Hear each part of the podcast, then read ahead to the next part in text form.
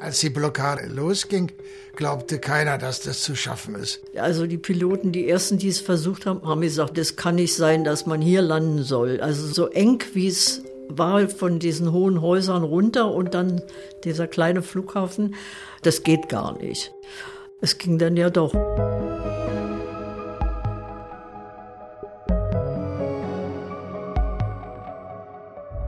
Ihr hört Geheimnisvolle Orte. Ein Podcast vom RBB. Und ich bin Henrike Möller. Ich kann mich noch gut an mein erstes Mal Flughafen Tempelhof erinnern. Das war im September 2011. Ja, ich bin eine von diesen Zugezogenen. Und ich stand in einer ellenlangen Schlange gemeinsam mit vielen anderen Menschen vor dem Flughafengebäude. Wir wollten nämlich alle aufs Berlin Festival. Für mich als Berlin-Neuling war die Stimmung damals Berlin pur. Lauter schrille, bunte, lebensfrohe Leute, die Lust hatten auf Feiern, auf Musik, einfach auf gemeinsam eine gute Zeit haben. Dann war ich endlich vorne am Einlass, hab mein Ticket gezeigt, bin durchgelaufen und auf einmal tut sich vor meinem Auge diese gigantische Empfangshalle auf. Meterhohe Decken, imposante Säulen und dann wieder draußen war ich noch beeindruckter. Die Weite des Tempelhofer Feldes. Das ist schon krass. Sowas erwartet man in der Großstadt einfach nicht. Das Tempelhofer Feld ist wirklich der perfekte Freizeitort. Die einen joggen dort, die anderen skaten, picknicken, lassen Drachen steigen. Damit es so bleibt, gab es in den letzten Jahren ja auch viele Bürgerbewegungen, die sich dafür eingesetzt haben, dass das Tempelhofer Feld nicht bebaut wird. Ich glaube, kaum ein Ort lieben die Berliner mehr.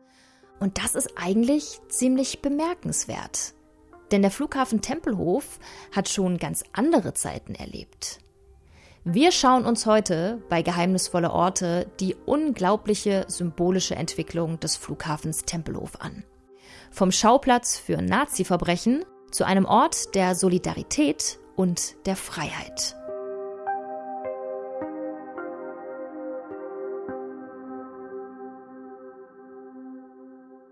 Googelt man den Flughafen Tempelhof, ist eine der ersten Infos, die man findet, dieser Flughafen wurde von Hitler gebaut.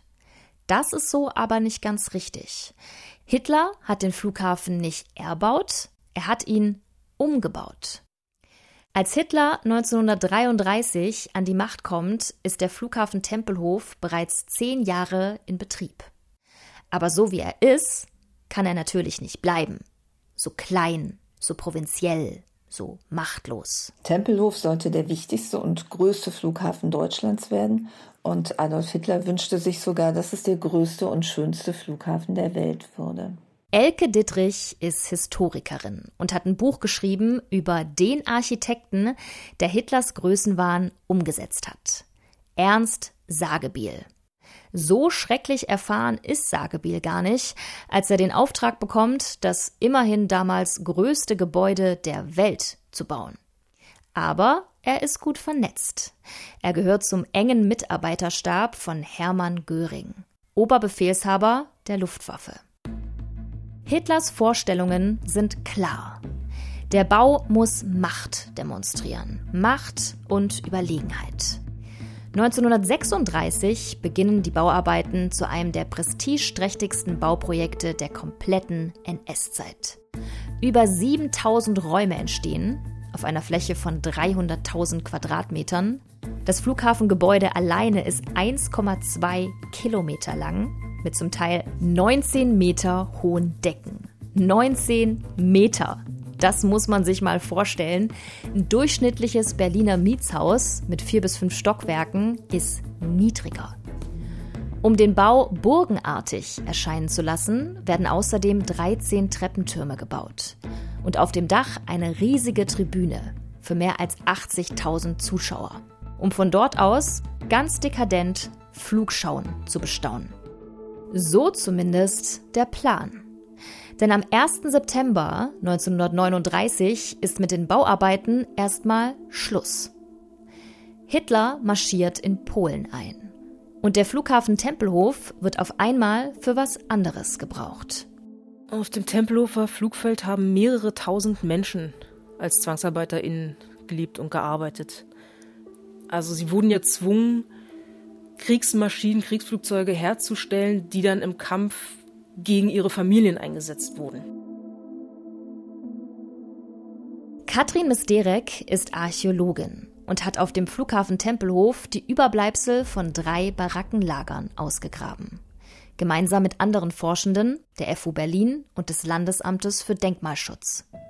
In diesen Barackenlagern waren ab 1940 Zwangsarbeitende aus ganz Europa untergebracht. Eine von ihnen, die 15-jährige Stanisława Michałowska. Inzwischen ist sie leider verstorben. Sie hat ihre Geschichte aber der Berliner Geschichtswerkstatt erzählt mit der Katrin Misterek als Archäologin im engen Kontakt steht. Und aus diesem Zeitzeugenbericht erzähle ich euch jetzt. Im September 1940 überfällt die deutsche Wehrmacht das polnische Dorf, in dem Stanisława mit ihrer Familie lebt. Sie wird gemeinsam mit ihrer 17-jährigen Schwester nach Berlin verschleppt. Berlin ist nicht nur die Hauptstadt des Dritten Reichs, sondern auch seine wichtigste Rüstungsschmiede. Kurz darauf steht Stanisława vor einer riesigen, mit Stacheldraht umzäunten Holzbaracke. Weglaufen unmöglich. Im Innern der Baracke lauter mit Doppelstockbetten zugestopfte Zimmer. Acht Leute pro Raum. Stanisławas Blick fällt auf das spärliche Bettzeug. Eine kratzige Decke und was ist das? Wanzen. In den Betten des Zwangsarbeitslagers wimmelt es nur so vor Wanzen. Hier soll sie von nun an leben? Doch zum Nachdenken bleibt keine Zeit. Die Arbeit begann um 7 Uhr morgens und endete nach Bedarf der Fabrik. Die Arbeit von Stanisława Michałowska bestand äh, in der Herstellung, also der letzten Fertigung von Flugzeugen, besonders äh, den Rädern und den Luftschrauben. Also sie berichtet, dass sie acht Stunden, zwölf Stunden, manchmal auch 24 oder 36 Stunden arbeiten mussten. Schon bald geht Stanisława die Kraft aus. Was auch daran liegt, dass sie und die anderen Zwangsarbeitenden kaum zu essen bekommen. Doch Erschöpfungszustände werden bei den deutschen Aufsehern nicht toleriert. Sie berichtet weiterhin von Schikanen durch die deutschen Arbeiter, also vor allem durch äh, zwei deutsche Vorarbeiter, die extrem aggressiv waren und vor denen alle Angst hatten. Wer zu langsam arbeitet oder sich gegen die Zwangsarbeit auflehnt, wird in eine der Gefängniszellen auf dem Flughafengelände gebracht. Menschen aus dem Osten, Polen, Sowjetunion, also ehemalige Sowjetunion, galten ja als Untermenschen und so wurden die auch behandelt. Man muss sich das nochmal vorstellen. Stanisława und die anderen Zwangsarbeitenden müssen für ein Regime, das ihre Heimatländer zerbombt und eingenommen hat, das sie gegen ihren Willen zwangsverschleppt hat und nun wie Sklaven hält, Kriegsflugzeuge herstellen. Kriegsflugzeuge, die es den Nazis ermöglichen, ihren erbarmungslosen Feldzug fortzusetzen. Fünf Jahre arbeitet Stanisława als Zwangsarbeiterin auf dem Flughafen Tempelhof. Als der Krieg vorbei ist, schlagen sie und ihre Schwester sich ihren Weg zurück in ihre Heimat Polen. Damit hört ihr Leidensweg aber nicht auf. Und viele haben dann lange, lange Zeit nicht über ihre Erfahrungen berichtet. Das hat einerseits natürlich was damit zu tun, dass man das Trauma gerne vergessen möchte und das nicht immer und immer wieder durch Nacherzählen durchleben möchte. Andererseits hat es natürlich auch was damit zu tun, wie äh, in den Heimatländern damit umgegangen wurde. Also gerade in der damaligen Sowjetunion hatte man einen sehr, sehr schweren Stand, wenn man für den Feind gearbeitet hatte, auch wenn es nicht freiwillig war. Nicht wenige Zwangsarbeitende kommen nach ihrer Rückkehr in stalinistische Straf- oder Arbeitslager. Vom Regen in die Traufe. Für Katrin Misterek zählen die Zwangsarbeitenden zu den vergessenen Opfern des Nationalsozialismus. Über die KZs ist viel gesprochen worden und wird nach wie vor viel gesprochen. Und das ist natürlich auch richtig so. Warum aber nicht über die Zwangsarbeit? Auch sie waren Verbrechen gegen die Menschlichkeit. Also, warum ist das so? Warum ist vielen auch heute noch nicht bewusst, dass 1942, in diesem Jahr alleine, in der ehemaligen Sowjetunion pro Woche 40.000 Menschen von der Straße weg zwangsverschleppt wurden ins Deutsche Reich. Katrin Mesderek hat da ihre eigene Theorie. Also der Umgang der Deutschen mit der Zwangsarbeit nach dem Krieg ist äh, recht bezeichnend. Die Zwangsarbeit war wirklich überall. Es ist hier nicht nur dieses eine Tempelhofer Feld mit den drei großen Lagern, die wirklich weithin sichtbar waren. Das muss jeder gesehen haben. Bäckereibetriebe, Kirchen, Baufirmen, in Privathaushalten, überall waren Zwangsarbeitende eingesetzt. Und das ist meiner Ansicht nach auch der Grund dafür, weswegen sich nach dem Krieg keiner so recht daran erinnern wollte. Das war überall, das hat jeder gesehen, dieses Verbrechen direkt vor der eigenen Nase. Diese Nähe hat, glaube ich, dazu geführt, dass man nach dem Krieg sich nicht daran erinnern wollte.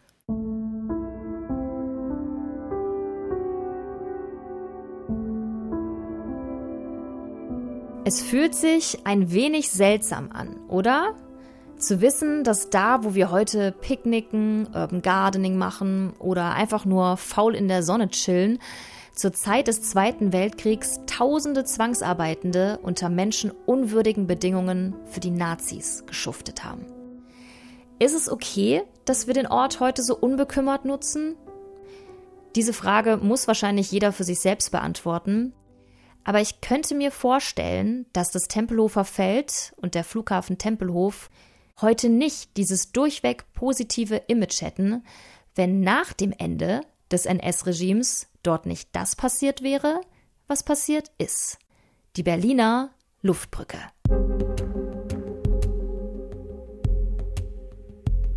Es ist 1946. Der Krieg ist vorbei und Horst Molkenbohr endlich wieder in Berlin. Die letzten fünf Jahre hat er in einem Umerziehungslager der Nazis verbracht, weit weg von seiner Heimat. Umerziehung war nötig, fanden die Nazis, weil seine Familie der SPD nahestand. Doch zurück in seinem alten Kiez in West-Berlin muss Horst Molkenbohr, 16 Jahre alt, sich erst wieder einleben. Das ist nicht mehr die Stadt, die er mit elf Jahren verlassen hat. Seine Freunde von damals sind nicht mehr da. Horst Molkenbuhr sucht Anschluss und versucht es bei einem der neuen amerikanischen Jugendclubs. So hatte jedes Regiment in Berlin den Befehl, einen Jugendclub zu gründen. Man wollte den deutschen Jugendlichen damit Demokratie beibringen. Und Anfang 47 ging ich dann in, zu einem solchen amerikanischen Jugendclub und bat um Aufnahme. Das war im Moment nicht möglich, da in Berlin Kinderlähmungsepidemie herrschte und die, die, die niemanden aufnehmen durften. Und ich habe mich dann beworben als Tischtennislehrer, weil ich in Lübeck eine Tischtennismeisterschaft gewonnen hatte haben die mich angenommen und äh, habe dann mich da sehr schnell reingefunden. Horst Molkenburgs Pfiffigkeit wird ihm später noch weitere Vorteile bringen. Jetzt ist er erstmal froh über neue Kameraden. Und das mit dem Demokratielernen ist auch gar nicht so übel. In den Club eintreten durfte nur der, der sich einer Gruppe von mindestens acht Leuten anschloss, die ein Council-Mitglied wählten. Und in der Kaserne wurde ein Monat lang gesammelt und am Ende des Monats kam die Kasse zu den Council-Mitgliedern und die durften dann beschließen, was damit passierte, ob damit Fußbälle gekauft wurden, Tischtennisplatte oder dergleichen. Und so wurde uns Demokratie beigebracht. Eines Tages stehen plötzlich fremde Männer im Jugendclub. Amerikaner mit ernsten Mienen. Sie trommeln die Jugendlichen zusammen ob sie schon von der Blockade der Sowjets gehört hätten. Artiges Nicken. Im Juni 1948 führen die Westalliierten, also die USA, Großbritannien und Frankreich, die D-Mark ein. In ihren Zonen und in West-Berlin gibt es jetzt also keine Reichsmark mehr, sondern eben die D-Mark. Die neue Währung ist wichtig, um Deutschland wirtschaftlich wieder auf die Beine zu helfen, glauben sie. Der sowjetischen Besatzungsmacht passt diese Währungsreform aber gar nicht. Sie reagiert mit einer Blockade Westberlins. Erst wird die Stromversorgung gekappt, wenig später auch der Güter- und Personenverkehr. Nur ein Weg ist noch frei. Der Luftweg.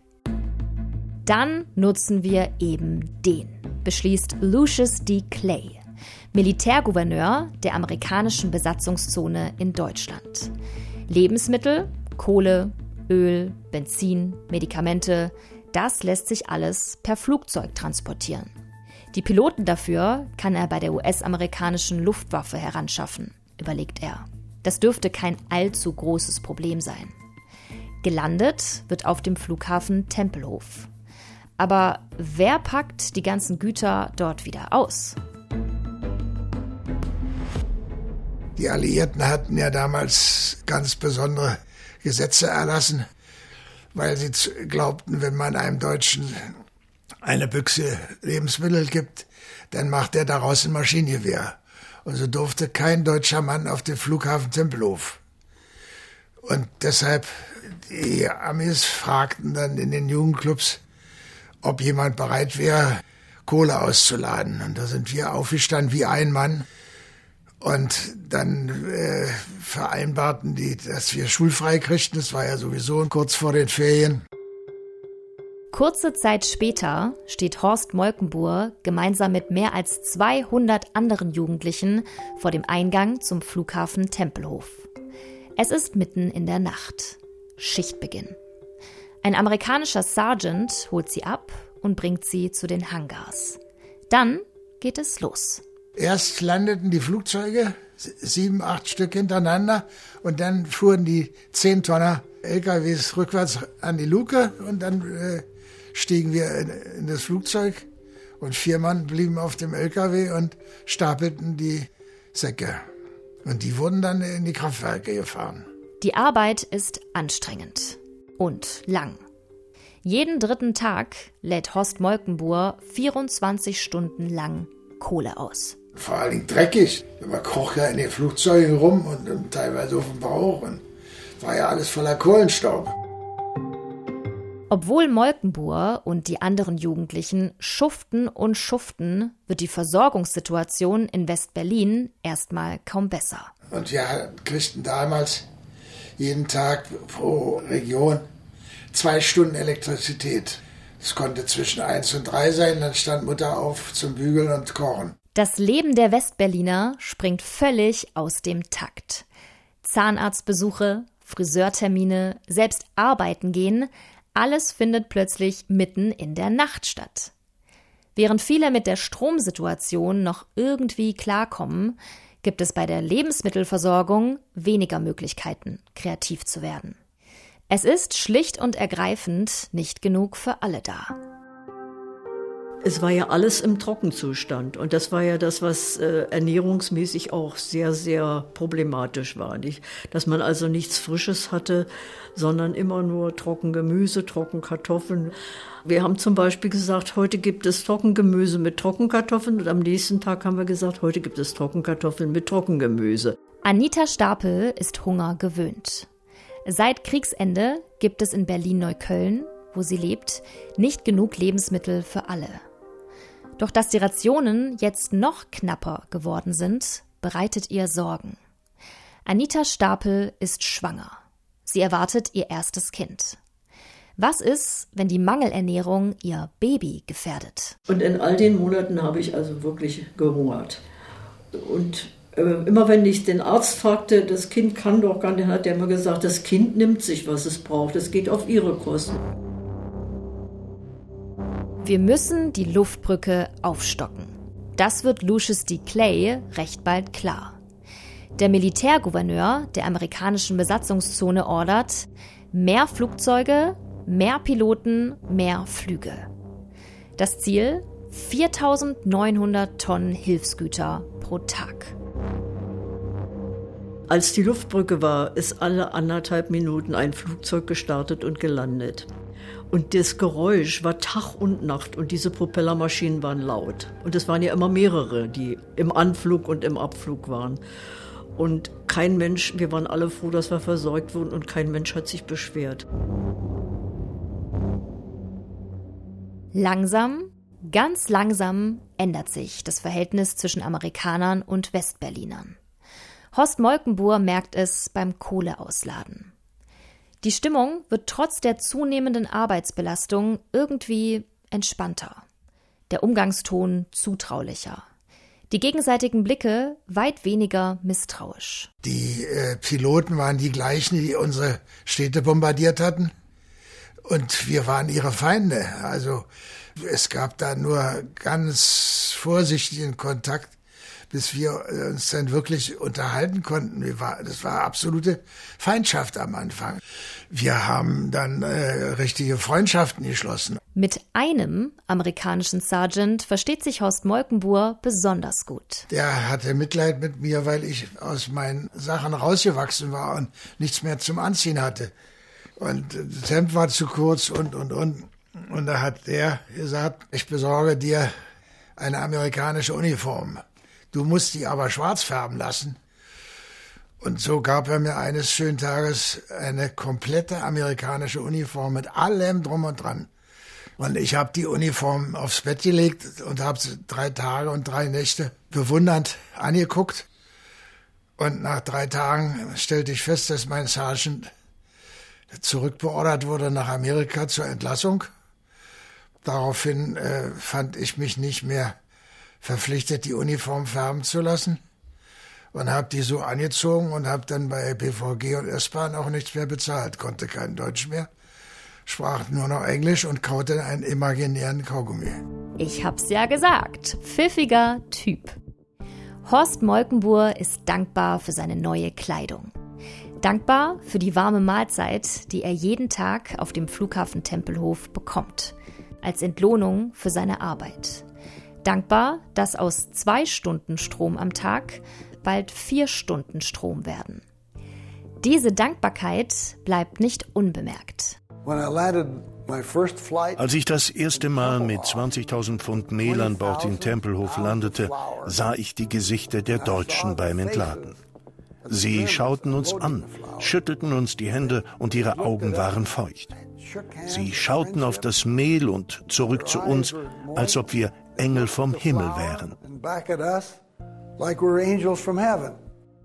Als der amerikanische Pilot Gail Halverson im Juli 1948 für die Luftbrücke eingeteilt wird, weiß er nicht wirklich, was ihn erwartet.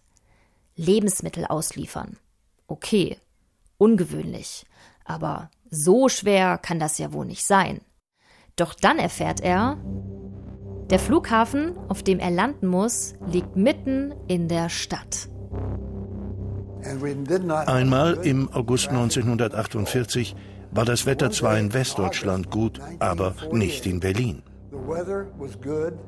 Der Luftkorridor war voll von Flugzeugen, doch nur eines von ihnen konnte alle 15 Minuten landen. Gleichzeitig kam alle fünf Minuten eine neue Maschine und wir mussten die Flugzeuge hochstapeln. Ich war auf 10.000 Fuß über den Leitleuchten der Landebahn und wartete in den Wolken auf eine Chance, endlich landen zu können. Plötzlich war ich Nase an Nase mit einer anderen Skymaster. Ich konnte die Augen des Piloten sehen. Gail Halverson und seine Pilotenkollegen riskieren ihr Leben, um die Westberliner Bevölkerung zu versorgen. Und ihre Gesundheit. 36 Stunden sind sie zum Teil am Stück im Einsatz. Die Westberliner danken es ihnen mit dem wenigen, was sie haben. Ein kleine, kleine Mädchen. Ein kleines Mädchen wollte mir ihren Teddybären geben. Ich sagte nein, das musst du nicht. Aber das kleine Mädchen sagte, du musst meinen Teddybären nehmen. Warum? Sie sagte, weil ich meinen Bären während der Bombenangriffe auf Berlin im Bunker an mich gedrückt habe und das hat mein Leben gerettet. Jetzt möchte ich, dass er das Leben der Piloten rettet, die nach Berlin fliegen. Wir waren Freunde, nicht mehr Feinde, keine gesichtslosen Menschen mehr, wir waren Freunde. No more enemies, no more faceless people, but friends.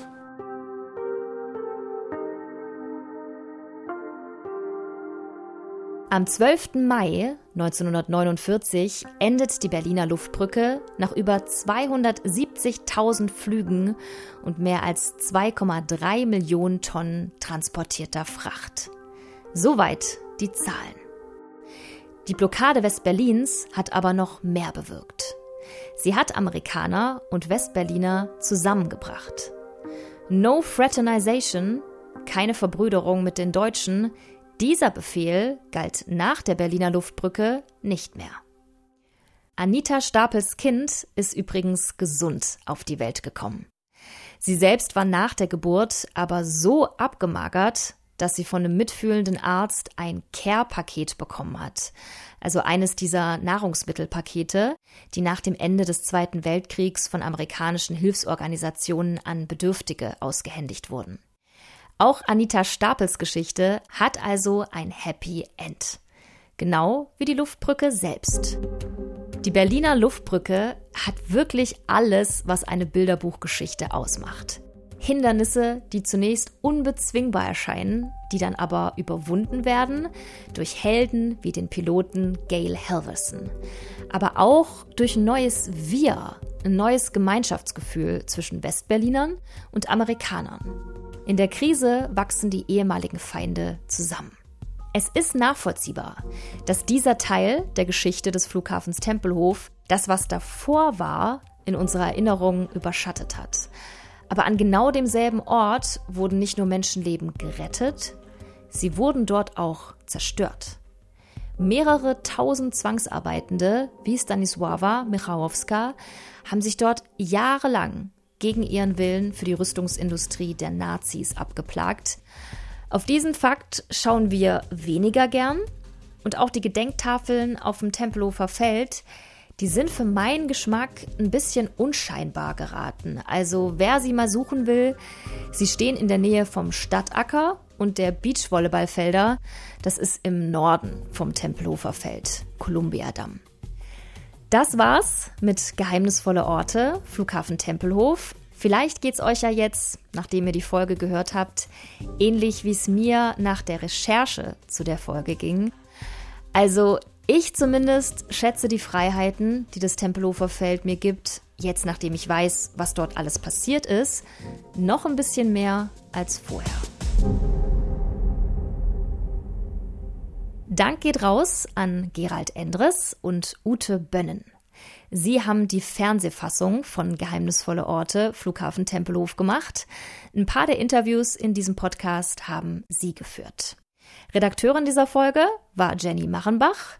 Musik stammt von Ilja Czoric, Skript, Produktion und Moderation waren von mir, Henrike Möller. Das war die vorerst letzte Folge von Geheimnisvolle Orte. Wer die anderen Folgen noch nicht gehört hat, der kann das ja gerne nachholen. In der allerersten Folge geht es zum Beispiel an den Potsdamer Platz. Genauer darunter. Der Bahnhof Potsdamer Platz war zur Zeit der DDR nämlich ein Geisterbahnhof, in dem Grenzsoldaten, versteckt hinter Seeschlitzen, Ausschau nach Flüchtlingen gehalten haben.